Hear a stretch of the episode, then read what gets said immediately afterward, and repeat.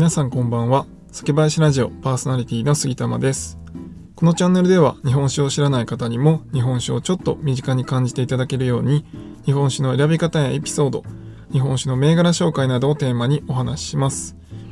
えー、今回はですね先日のコラボライブミュージックバーでご紹介した日本酒を改めて2本ご紹介したいなと思っています。でまあ今回のこのミュージックバーですね。まあ、あの、ウイスキーおじさんとコラボさせていただくときはいつもですね、事前に募集させていただいて、えー、その当日に僕が飲むお酒を一緒にね、事前にお送りして、えー、自宅、ご自宅で飲みながら配信を聞いていただくという風な取り組みというか、えー、試み をさせていただいてるんですが、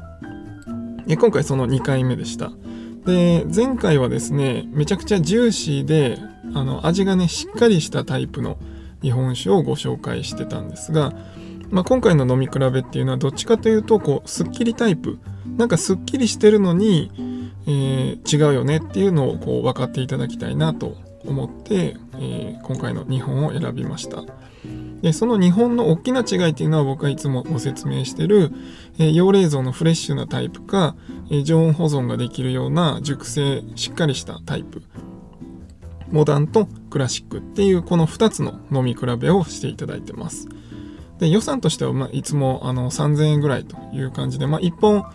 4合瓶4合瓶 720ml で、えー、1500円ぐらいの銘柄を、えー、いつも選んでいます。はい。で今回ご紹介したのが、えー、田中65っていう、えー、福岡県の白糸酒造さんの銘柄ですね。これの、まあ、新酒ということで、まあ、今のシーズン、まあ、12月ぐらいから1月2月、まあ、春前ぐらい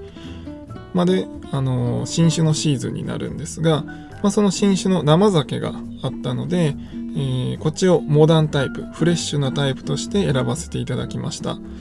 れもね、あの、飲んでいただいた皆さんね、あの、めちゃくちゃ美味しいと言っていただきました。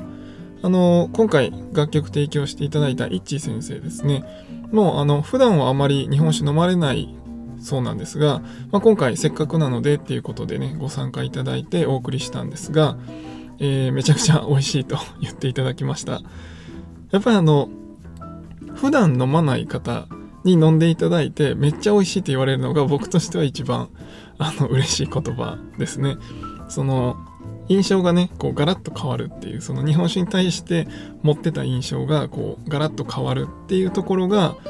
まあ、僕の一つの楽しみだったりするのでそういったあのことをね言っていただけてとても嬉しかったですね。はい。で、あの、ウイスキーおじさんを後で知ったんですけど、あの、アフターライブというか、ウイスキーおじさんのところで、このコラボライブ終わった後に、あの、少しだけライブに、僕はあの、リスナーとしてコメントの方で参加してたんですけども、実はこの田中65の4号瓶をその2時間のライブ中に全部飲み干されてたらしくて めちゃくちゃ酔っ払ったと言ってましたが、あの、まあ、それぐらい、それぐらい、こう、飲みやすくて、まあ、勢い余って飲みすぎちゃうっていうぐらい、まあ、美味しい銘柄ですね。この田中65っていうのをぜひ、あの気になる方はね、試してみてください。で、まあ、これ余談なんですが、この田中65の、えー、立花健二さんっていう、エグザイルのね、立花健二さんとのコラボ酒、えっと、以前、これも収録であげたんですが、えー、去年の12月24日クリスマスイブの日にその立花健一さんと今回のこの田中65を作ってる同じ酒造、えー、白糸酒造さんと立花健一さんのコラボで、立花651さんっていうのが去年の12月24日に発売されたんですが、まあ、それの次の企画ですね。そして今回ご紹介したこの田中65の立花健一さんモデルが、えー、今度2月14日のバレンタインの日に発売されます。で、もう予約が開始したので、えー、もし気になる方はですね、住吉藩さんのホームページに行っていただければ予約がもうすでにできます。結構ね、ラベルも、その色がね、なんていうんですか、エメラルドグリーンみたいなすごいかっこいいラベルで、まあ、箱もね、めちゃくちゃかっこいいので、もしよければ、え、見てみてください。はい僕はちなみに予約しましたはい ちょっともう一回立花6513も買ってその辺の飲み比べをしてみたいなとも思ってたりしますが、まあ、皆さんもね、えー、ご興味あれば見てみてください。はいこれは余談でした。で、えー、2本目ですね。この日2本目ご紹介したのが総誉特別純米というものになります。えこれは栃木県の総誉酒造さんというところの日本酒になるんですが、まあ、こっちはさっき言ってたそのモダンとクラシックで言うとクラシックタイプ熟成してしっかりしたようなタイプになります。だけど、まあ、後味はねめちゃくちゃすっきりしてるんですよね。で最初の口当たりは割とこう軽やかに入ってきてで口の中で味わいがね結構こう膨らむっていう感じですね。まああの癖っていうよりはどっちかというとその旨味みたいなところでなんか臭さはないんですよね。確かにそのさっき言ってた田中65みたいに本当にスーッとなくなっていくような綺麗さっていうよりはやっぱ熟成してる分もう少しこう膨らみがあるというかお米っぽさっていうのが出てくるんですけどだけど最終的にこう綺麗に切れていくとなんかそのお米っぽさみたいなのがこうずるずる続いていくんじゃなくてこうスパッとそのまま綺麗になくなっていくというようなお酒になってます。で、あの、割と常温で飲むのがおすすめだったりするんですけど、えっと、熱燗にこの間したんですけど、まあ、熱燗でも全然美味しかったですね。まあでも僕はどっちかというと常温の方が好きやったかな。はい。まあそのあたりはあの、どっちかというと、えっ、ー、と、練習でキリッとして飲むよりは、僕は常温か熱燗ぐらいで飲む方がおすすめですね。なので、もしよければこの栃木県の総誉特別純米ですね、えー、試してみていただければと思います。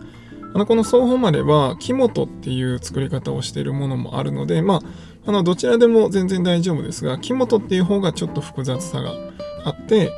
この今回ご紹介した特別純米あ木本特別純米と普通の特別純米があるんですが今回は普通の特別純米ですね、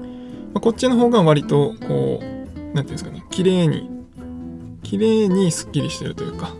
そこの複雑さはそこまでないっていう感じのお酒になってます。木本になるともう少しね酸味が加わったりとかもうちょっと癖が膨らむというかそういった感じになりますが、まあ、どちらも美味しいのでぜひぜひどっちでも試していただければなと思います。はい。今回は先日のコラボライブでご紹介した2本、えー、モダンタイプの田中65の生酒。とクラシックタイプの総誉れ特別純米というものをご紹介しました。ぜひぜひ飲んでみてください。はい。ということで今回は以上にしたいと思います。